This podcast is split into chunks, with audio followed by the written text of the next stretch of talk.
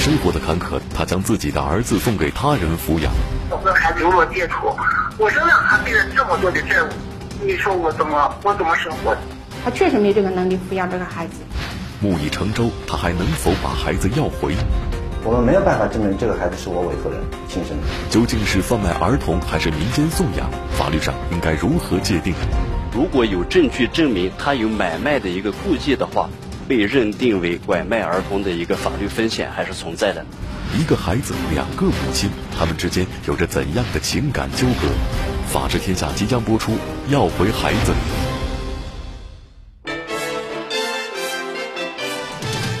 讲述典型案例，传播法治声音。大家好，欢迎收看这一期《法治天下》，我是正义。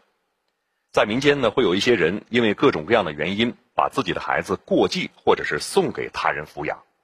但是由于法律意识淡漠，很多的收养人和送养人，啊，会因为要避免对于自己和孩子产生负面的影响，而不去民政部门办理正规的收养手续。这种现象呢，俗称为民间送养。那么，民间送养的行为是否合法？如果一旦发生了纠纷，孩子的亲生父母还有权利把送出去的孩子再要回来吗？今天我们要讲述的就是这样的案子，一起走入今天的法治天下。二零一七年初，家住甘肃省兰州市的王女士终于打听到了两年前被自己送给他人抚养的亲生孩子的下落。孩子当时他报上，从 我这儿从兰州报上回老家，在老家好像等着过完满月，再再去到那个太仓，地不上好像孩子好像在在太仓吧。二零一二年，王女士的丈夫染上了赌博的恶习，家里的财产被全部输光，甚至还欠下了几十万的债务。王女士的丈夫为了躲债逃了出去，从此后，王女士就独自一人带着自己的两个孩子，过着每天提心吊胆的躲债生活。每天别人就是睡觉的时候来把来就是敲又敲门又打电话的，我跟我的孩子就生活谁就没有任何保障，每天过的都是一惊胆战的日子。二零一四年初，一位姓陈的男子闯入了王女士的生活，两人的感情迅速升温。二零一四年八月，王女士发现自己怀了陈先生的孩子。但陈先生却告诉她，他已经有老婆了。这个消息让王女士不知所措。我跟孩子有了接触，我身上还背着这么多的债务，你说我怎么我怎么生活？包括我生孩子都没有钱，我跟孩子最基础的就温饱问题都解决不了，我怎么去带他？所以说就没有办法。王女士本来还希望陈先生能看在孩子的份上跟老婆离婚，与自己重组家庭。事情一直拖到了二零一五年一月，陈先生却告诉他自己并不打算跟妻子离婚。此时，王女士的预产期已经临近，再想把孩子打掉已经不可能了。就在王女士进退两难的时候，她的一个老乡帮她找到了一对愿意收养这个孩子的夫妇。因为我四十了，我老公五十二了，我们我跟我老公两个二婚。我没有孩子，我老公前妻也没有孩子，我们是真心诚意想领养孩子的。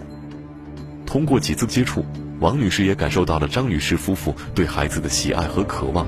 医院去做检查的时候，我看见他们起码，呃，在那个医院里面不是有孩子每天洗澡的那个地方啊，嗯，这个他就转着，他就在那个窗户外面，他起码看着别人家那孩子那种眼神、那种表情，是相当喜欢孩子。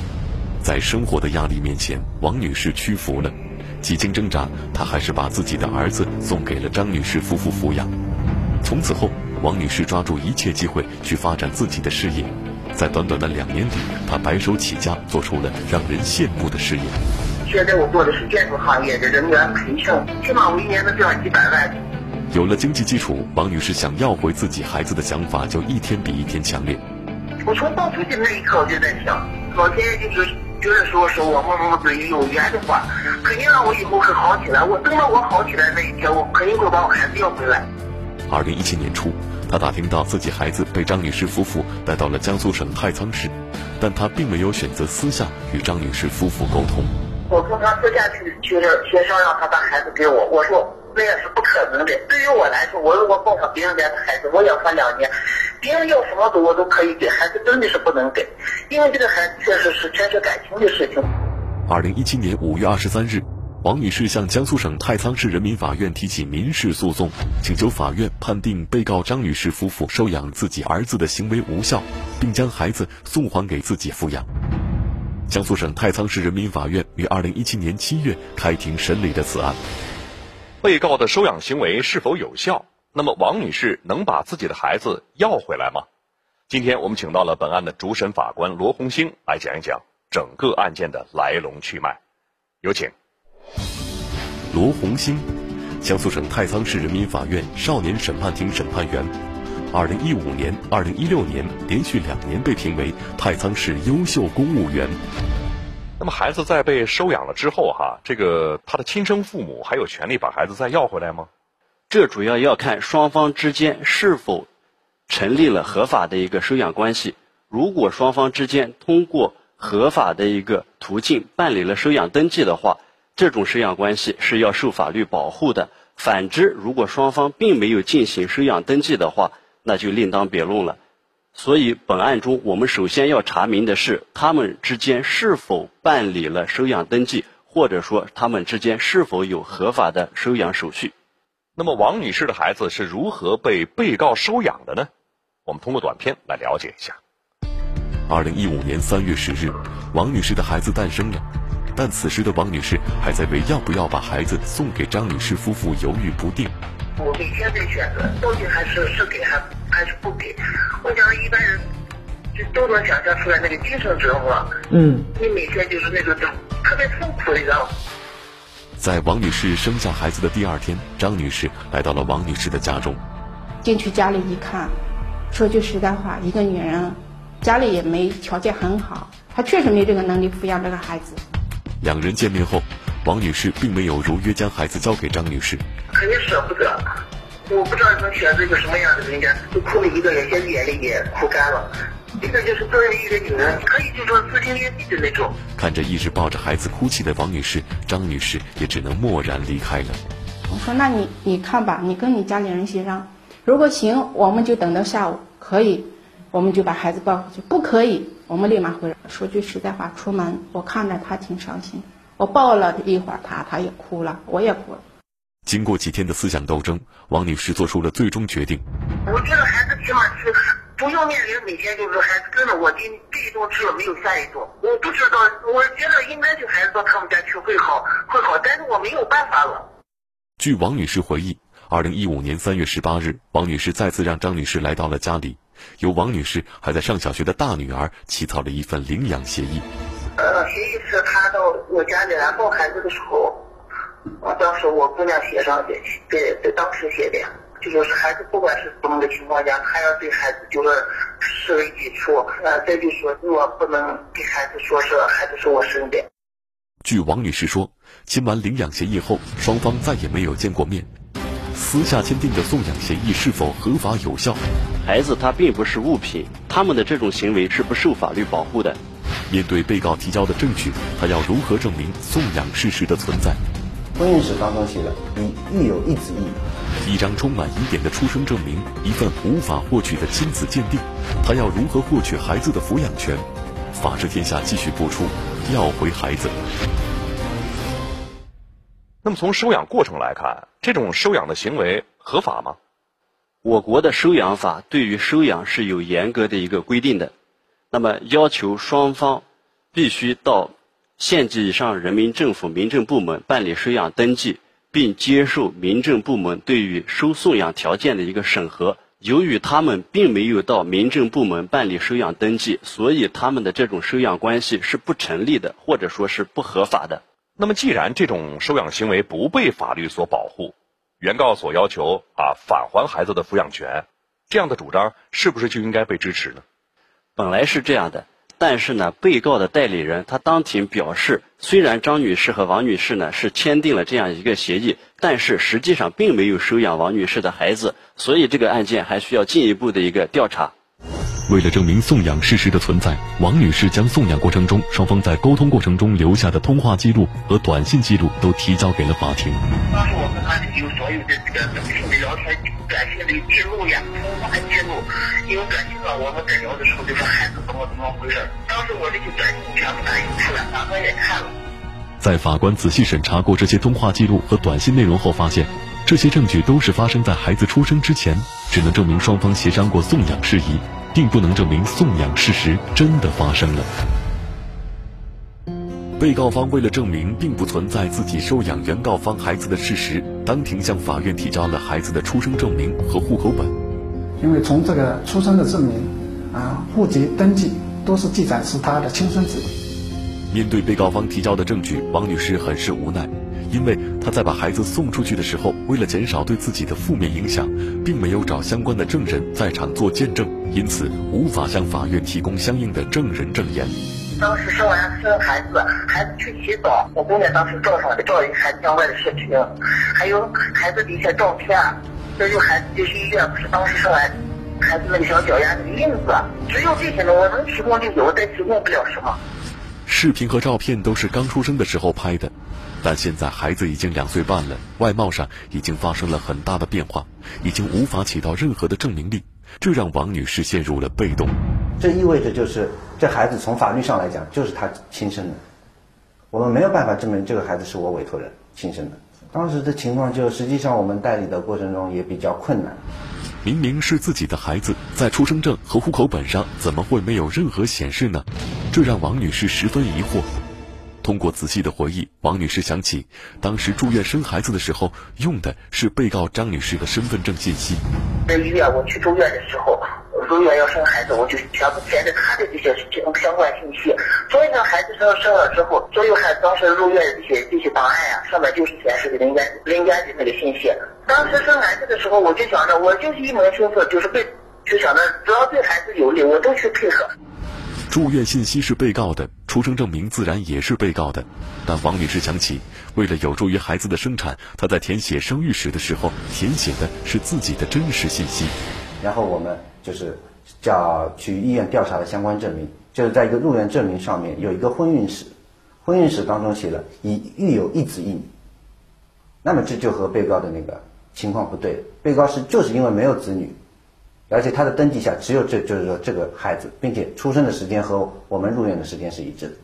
当原告向法庭提交这些证据的时候，也引起了主审法官的疑惑，但在整个庭审过程中，被告本人一直都没有出席。所有的辩护意见都是由被告的辩护律师向法庭提交的，因此这个疑点也无法得到准确的验证。因为被告如果出来，我们问几个问题，他们就回答不了了。因为事实是这样。后来他们不出来，他们律师出出场以后，就是说凡事都说不知道，不明确。虽然发现了疑点，但仅凭一份病历还不足以否定出生证明和户口本信息这种在法律上具有很高证明力的证据。这时，王女士又想起了一个在签署领养协议时的细节，就很简单的，就说是我的孩子交由他抚养，他相应的给了我一些补偿费。就签完协议，交付了钱，后来孩子就给他领走了。据王女士说，签完领养协议后，张女士留下了五万元经济补偿金。如果能找到被告将这五万元钱打给王女士的汇款记录，将会是一个有力的证据。但遗憾的是，据王女士回忆，当时张女士是以现金的形式将这笔钱交给她的，因此没有留下任何记录。面对亲生母亲的执着，孩子的养母为何要撒下弥天大谎？我不想还回去，我不想孩子给他，我真的舍不得，我不想给他。双方已经认可的领养事实，法庭为何还要坚持做亲子鉴定？一定要通过亲子鉴定来确定双方的一个陈述是否是真实。他是否能与多年不见的亲生儿子再续前缘？法治天下继续播出，要回孩子。这个王女士自己说哈，她当时把孩子送给别人收养的时候。还收了这个张女士五万块钱，这五万可不是一个小数。那么这种行为是不是涉嫌拐卖儿童呢？把自己的孩子那么送给他人，并从中谋取利益的，确实可能涉嫌拐卖儿童。但是呢，我们要看他的一个主观意图、主观目的。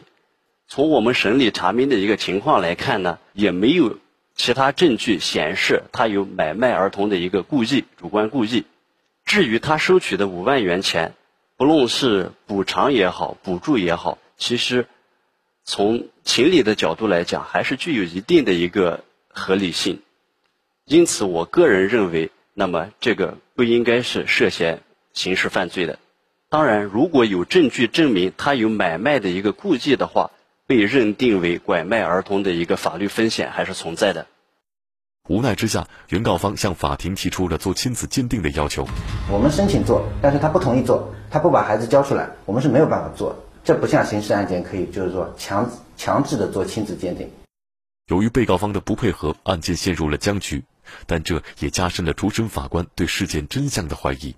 于是罗法官在庭审后与被告方做了深度的沟通。最后，老板给我打了一次电话，说了一个多小时。他就跟我说了很多，他是最后想想，他说我不会我自己考虑，为孩子考虑，孩子以后即使我不现在不承认这个孩子是他孩子，以后恨我怎么办？罗法官与被告阐明了事件的利害关系后，被告张女士终于承认了收养孩子的事实。我不想还回去，我不想孩子给他，我真的舍不得，我不想给他，我领养了两年孩子。但是他不知道我在这个孩子，我们两口子在这个孩子身上付出的爱有多少。为了把孩子留住，张女士甚至想过带着孩子远走他乡，让王女士再也找不到他们。那老板说：“你这是爱孩子，你不是呀，你是害了。以后孩子上学怎么办？”在法院的主持下，双方到苏州大学司法鉴定中心做了亲子鉴定。去苏州做亲子鉴定，他第一次两年半第一次见他的孩子。他没理孩子，也没理我。既然提出要回我的孩子，我见到我的孩子第一刻，我会去摸一下孩子吧，会去逗一下孩子。即使我不愿意，你，你也会去抱一下孩子，对不对？内心里相当难过，我也觉得太特别对不起孩子。我跟孩子本来就说是很近，离得很近，在跟前，孩子肯定不跟我，跟我跟陌生人一样。当时我这个心里真的是相当难受。我自己生的孩子，你看现在。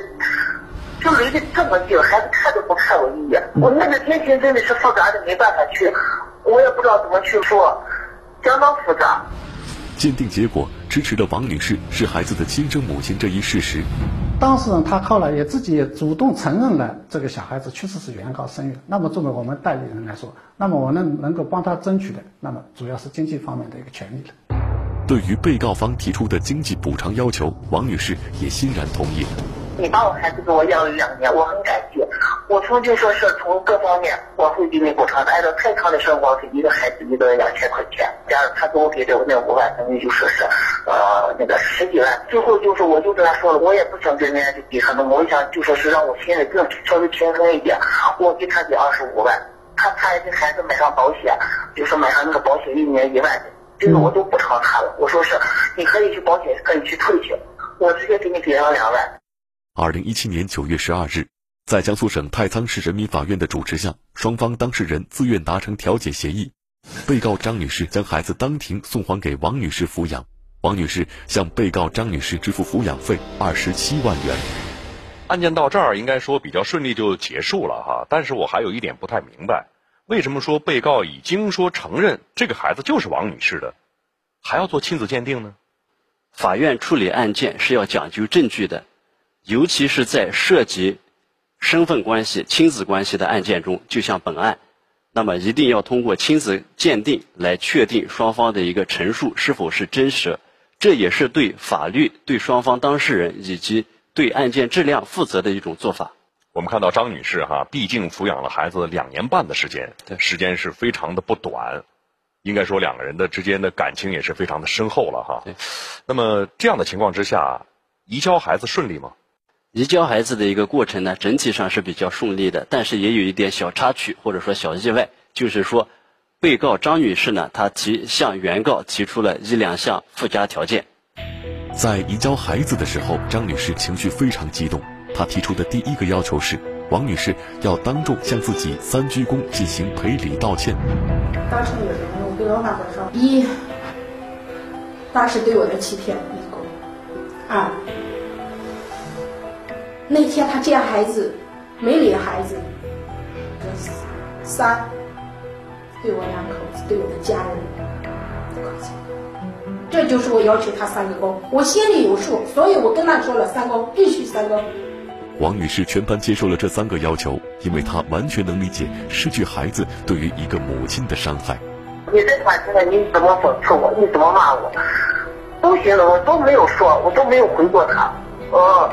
说要求我给他鞠躬呀，干啥？给他鞠，就在三鞠是单子工，我都做，我都说行了，这都没有什么。张女士提出的第二个要求是，王女士必须买一套新衣服，当着她的面给孩子换上。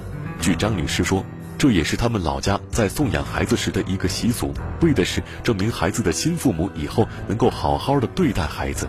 他给孩子换衣服，孩子换不上去了，没法官让我换，我说我不想换。罗法官说你都就都带了这么多年有感情，为什么这一刻你不想？我说没人理解我这一刻是什么心情。孩子在抱着我，给我擦眼泪，跟我说妈妈不要。这句话的时候，钻心的疼，知道吧？所以我不想，我哭着跑。我老公也走。张女士虽然离开了法庭，但还是对孩子恋恋不舍。她希望能再看一眼孩子，哪怕是孩子的背影。我们就一直在想着，等着他出来，把孩子一直从这抱在车上。我一直看着他们车，他也看不到我们在这。孩子已经回到了他亲生母亲的身边，但张女士夫妇却久久不能平静。对他们来讲，每个夜晚都是无尽的煎熬。我老公说，他说好多晚上都梦到孩子，哎呀，他也流泪了，但是他不敢跟我说，说了怕我也伤心。我说我也梦见了，但我也不敢讲。从孩子抱走了以后，每天就忙，男人干的活我也去干，男人搬的箱子我也搬。但是这么忙，晚上还是会做梦，梦见孩子。我们也确实感觉得到哈，这两个母亲对于孩子都是有着非常深厚的爱和感情的。嗯，尤其是这个张女士，啊，抚养了孩子两年半，和孩子朝夕相处，应该说以这种方式分离的话，她的心情来说应该比较难以接受。那么现在是什么样的状况？那么这个案件结束之后呢，我们对双方当事人进行了一个回访。王女士呢，目前是带着孩子在兰州生活。在回访的过程中呢，她也表示对张女士一家呢确实心存愧疚，也表示如果张女士一家愿意的话，她也欢迎来看孩子。据我们了解，张女士也确实去看孩子了。好，关于这样一个案子，我们来听听专家怎么说。没有法律保障的这种送养行为，可能会引发一些不法者的恶意，比如说呃会发生呃。贩卖儿童的这种刑事案件，正是因为这样的原因，所以呢，我们立法专门制定了收养法，啊，来对收养行为呢进行一个规范，尤其是会审查收养者的这个呃收养的资格。呃，本案来讲，其实一开始，呃，双方当事人还是基于一个自愿的合意，达成了这个这个送养的这种合意的。但是，一旦一方反悔的话，呃，那可能对于相关的呃这个收养行为的各方，甚至包括对孩子，都会是一个很严重的这样的一个情感的伤害。呃，如果说我们进行呃收养行为的时候是严格依照法律的规定，啊，包括接受审查，那这样至少有法律保障，而避免各方当事人之间产生一个法律风险。好，感谢专家说法。通过这样的案子启示我们，这样的民间收养行为啊是非常的隐蔽的，也存在很多不规范的操作，因此一旦发生纠纷的话，取证是非常困难的，对于保护各方当事人的权益是没有好处的。因此，一旦确定自己要有收养需求的话，一定要选择正规的渠道来合法的收养。感谢罗法官来到演播室现场，谢谢。感谢观众朋友们收看这一期《法治天下》，再见。